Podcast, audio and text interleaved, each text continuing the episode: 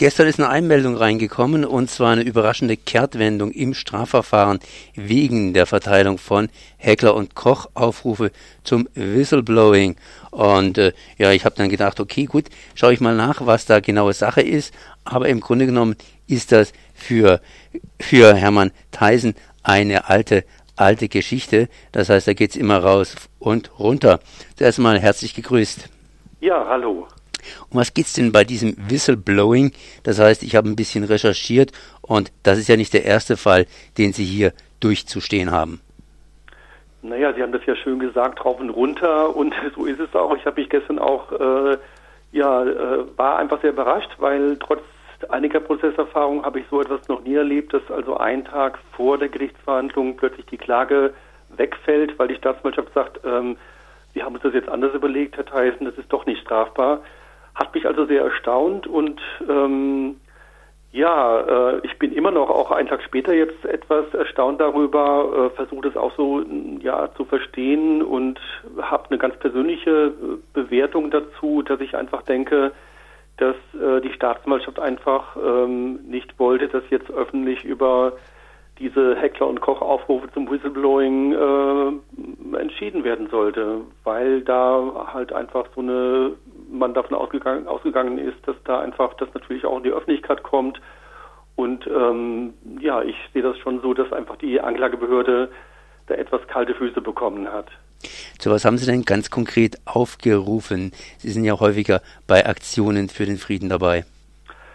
In dem konkreten Fall habe ich eben Flugblätter wiederholt ähm, am Werkstor von Heckler und Koch verteilt und habe die Mitarbeiter äh, der Waffenfirma aufgefordert, die Öffentlichkeit ähm, umfassend und rückhaltlos, so steht es auf den Flugblättern, über die Hintergründe der in Teilen illegalen Exportpraxis ihres Arbeitgebers zu informieren.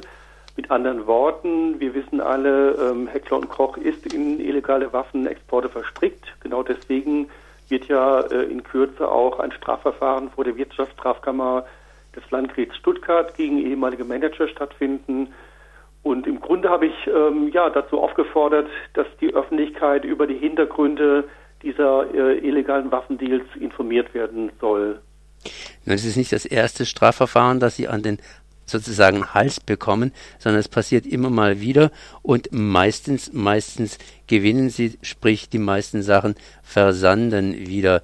Wie kommt es, dass man so häufig äh, mit solchen Strafverfahren eben überhäuft wird und dann die andere Seite so selten gewinnt oder andersrum ausgedrückt, ist es ein Instrument, um unliebsame Friedensaktivisten kurz zu halten?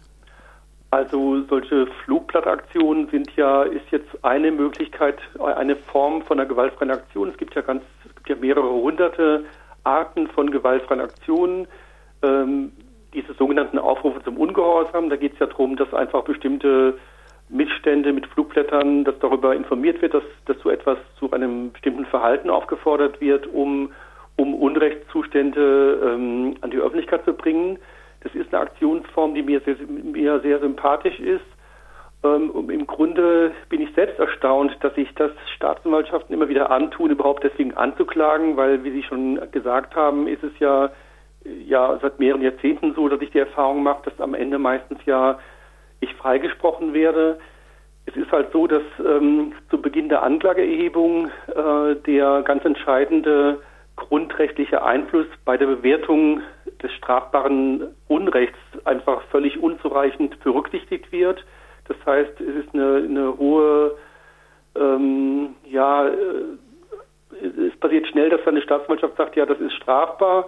Und dann erst im Instanzenweg wird eben zunehmend auch dieser grundrechtliche Einfluss ge geprüft. Und wir haben in Deutschland eben ähm, äh, Artikel 5 Meinungsfreiheit, das ist ein hohes Gut. Es gibt da einige äh, bedeutende Entscheidung des Verfassungsgerichts ähm, resultiert aus unserer Geschichte im Dritten Reich, wo das eben ganz anders war.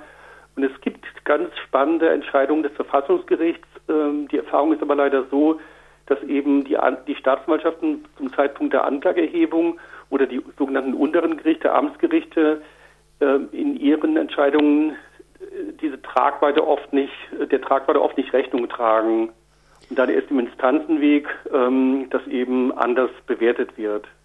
Was haben solche Strafverfahren bzw. Strafbefehle für Folgen für Sie? Naja, bisher äh, äh vor allem äh, die Folge, dass ich mich da eben sehr intensiv mit beschäftige, dass es also Zeit, Energie äh, kostet. Ähm, ähm, am Ende bin ich ja meistens freigesprochen worden. Ähm, Heckler und Koch Aufruf ist ja jetzt ein gutes Beispiel. Die, die Verfahren laufen ja seit mehr als zwei Jahren und ich bin da natürlich sehr drin in den, in den Rechtsfragen auch. Und ähm, äh, ähm, wenn dann eben einen Tag vorher gesagt wird, okay, äh, Herr Theisen, wir sehen es jetzt anders, ist es ein Stück weit auch insofern ärgerlich, weil ich eigentlich auch äh, gute Gründe ähm, zur Annahme gehabt habe, dass eben ich eigentlich gestern bei dem abgesagten Termin im Grunde eh hätte freigesprochen werden müssen. Und ähm, ja, die Blöße hat sich offenbar die Staatsanwaltschaft nicht geben wollen. Der Richter, der eigentlich verhandelt hätte, Richter Heuer, der neue Amtsgerichtsdirektor, hat schon ähm, mehrmals durch die Blume mitgeteilt, dass er diesen Strafrechtsvorwurf eben auch nicht teilt und hat das wohl auch der Staatsanwaltschaft schon mitgeteilt. Und ähm, der zuständige Staatsanwaltschaft, Dr. Kalkschmidt aus Rottweil, der wollte das wohl verhindern, dass jetzt im Grunde er in die Verhandlung kommt. Er wäre, es war auch klar, dass er die, in die Verhandlung kommen würde. Er wollte wohl verhindern, dass er dann die Anklage wieder ähm, vorträgt und eigentlich schon weiß, dass der Richter zumindest wegen ähm, diese, diesem Aufforderungsvorwurf freispricht. Was ja immer noch im Raum steht, ist dieser Hausfriedensbruch. Was jetzt damit passiert, weiß ich gar nicht. Es ist eben so, dass jetzt äh, das ähm, Strafverfahren wieder einen Schritt zurückgenommen worden ist in den Stand eines Ermittlungsverfahrens.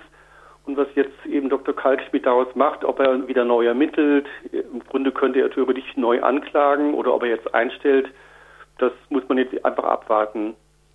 Müssen denn die Staatsanwälte tatsächlich so früh eingreifen? Ich meine, wenn ich mir jetzt Ihren Fall so anhöre, dann ist es jetzt nichts anderes, als dass Sie sehr, sehr viel Arbeit und Energie in diesen Fall hineinstecken mussten. Am Ende gibt es da nicht mal eine Gerichtsverhandlung, bei der man eben seinen Fall nochmals darlegen könnte und dann war es praktisch alles gewesen. Währenddessen hätten wir ja noch mehr friedensaktivistische Arbeit leisten können. Ja, das ist jetzt ein sehr besonderer Fall. Also wie gesagt, äh, seit 30 Jahren begleitet mich das ja. Ich habe das so noch nie erlebt. Grundsätzlich verstehe ich ja meine Aktion als Teil von der Kampagne Aktion Aufschrei, Stopp den Waffenhandel und auch ohne Rüstung leben sind ja zwei große Friedensorganisationen, die da sehr aktiv sind seit vielen Jahren schon. Und ich verstehe eben auch die Aktion, dass er sich eben einreiht in diesen Widerstand gegen Rüstungsexporte von diesen beiden großen Kampagnen und Aktionen und von vielen Menschen, die das ja auch machen. Insofern gut, ich bin da im Grunde natürlich auch ähm, froh, dass letztlich ja dann es wieder dazu gekommen ist, dass ich eben nicht verurteilt worden bin. Das ist ja übrigens zugleich auch der Punkt, warum ich das eben so konsequent äh, auch mache, weil ich eben seit 30 Jahren die Erfahrung mache, es heißt halt erstmal ganz schnell, dass ein bestimmtes Verhalten strafbar ist und am Ende gibt es eben Freisprüche.